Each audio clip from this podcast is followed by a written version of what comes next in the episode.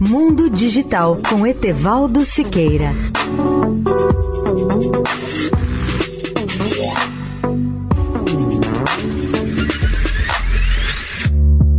Olá, ouvintes da Eldorado. Com as vendas de tecnologia ocidentais proibidas, a Rússia está usando chips projetados para eletrodomésticos em computadores e equipamentos militares.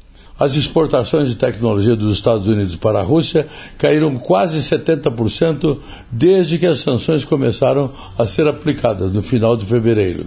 Diante dessas sanções impostas pelos americanos, as empresas russas passaram a usar chips de máquinas de lavar e de geladeiras em alguns equipamentos militares, o que torna esses produtos muito mais vulneráveis, menos confiáveis ou ineficientes. 30 outros países adotaram proibições de exportações semelhantes que também se aplicam à Bielorrússia. O aspecto ridículo dessa história foi relatado por autoridades ucranianas, segundo as quais, ao abrir tanques russos capturados, encontraram peças de geladeiras e máquinas comerciais e industriais que parecem compensar outros componentes indisponíveis.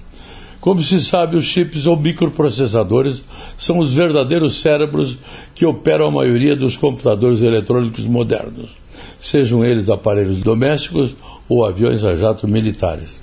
A Rússia fabrica poucos de seus chips, contando historicamente com importações de empresas asiáticas e ocidentais. As maiores empresas de chips de computador do mundo começaram a cortar as entregas desses componentes à Rússia no final de fevereiro, depois que as restrições lideradas pelos Estados Unidos entraram em vigor.